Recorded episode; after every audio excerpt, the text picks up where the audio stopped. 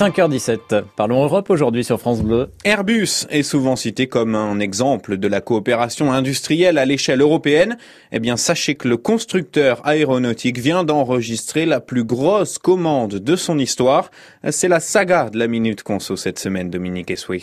C'est en 1967 qu'un constructeur allemand, un britannique et le français Sud Aviation planchent sur leur premier projet commun, baptisé Airbus 300. Cette même année, la Grande-Bretagne décide de ne pas financer le projet et se retire. La France et l'Allemagne restent donc en tête à tête, Deutsche Airbus et Sud Aviation, qui en fusionnant avec Nord Aviation devient l'aérospatiale, crée ensemble Airbus Industrie. L'espagnol Casa les rejoint. Airbus reçoit sa première commande en 1970. L'avion fera ses premiers vols entre Paris et Londres en 1974. Et c'est le succès, Dominique? Après un premier succès aux États-Unis en 78, Airbus lance l'A310, un peu plus petit et répondant mieux aux besoins des compagnies européennes. Puis l'A320, qui est le deuxième avion le plus vendu dans le monde, notamment parce qu'il consomme moins de carburant.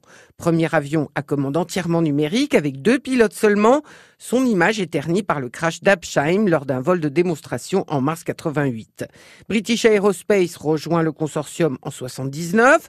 Le constructeur s'attaque au marché des gros porteurs dominés par Boeing et commence à imaginer le futur A380. Et à la fin des années 90, Airbus devient une société à part entière et ce pour gagner en souplesse et en rapidité. Les discussions commencent en 1996, sous la pression des gouvernements.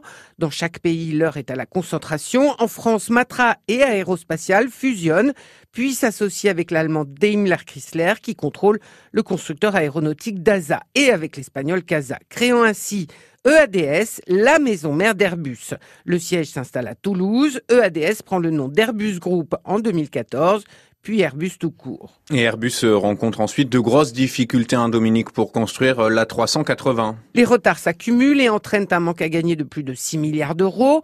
En 2007, sous la houlette de Louis Gallois, l'entreprise se réorganise et délocalise une partie de sa production en zone dollar pour préserver sa compétitivité. Il ouvre une usine en Chine et une autre aux En février 2019, Airbus arrête la production de la 380 qui ne s'est vendue qu'à 250 exemplaires. Le groupe s'est depuis consolé avec une commande chinoise de 300 avions pour 30 milliards d'euros. Dominique Essoué, la Minute Conso, merci.